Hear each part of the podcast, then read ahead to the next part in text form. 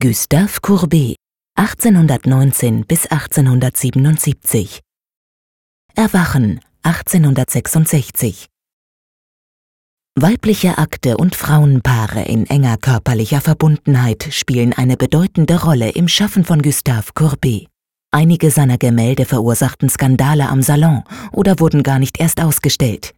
Vom bürgerlichen Publikum waren Akte damals durchaus erwünscht. Als besonders anstößig wurde bei Courbet aber empfunden, dass die Frauen nicht idealisierend, sondern in unverblümter Körperlichkeit dargestellt waren. Noch 1995, als Courbets Bild Der Ursprung der Welt, eine Darstellung der weiblichen Charme im Musée d'Orsay erstmals öffentlich gezeigt wurde, hatte dies heftige Reaktionen zur Folge.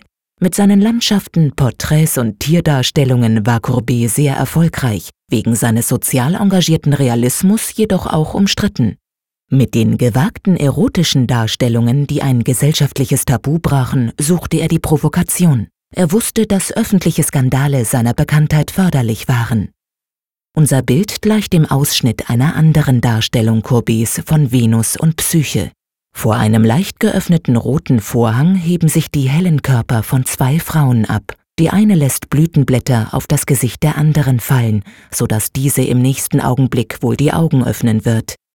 Auch zwischen dem Mund der wachen Frau und der Brust der schlafenden Frau wird eine Berührung angedeutet. Das geraffte blaue Tuch überspielt die Grenze zwischen den beiden Körpern. So ist auf den ersten Blick unklar, welcher Frau die Hand gehört.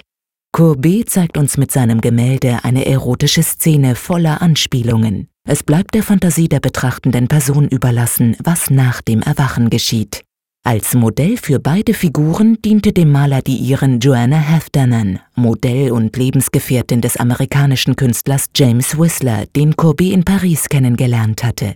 Er hatte sie zwischen 1864 und 1866 mindestens zehnmal dargestellt.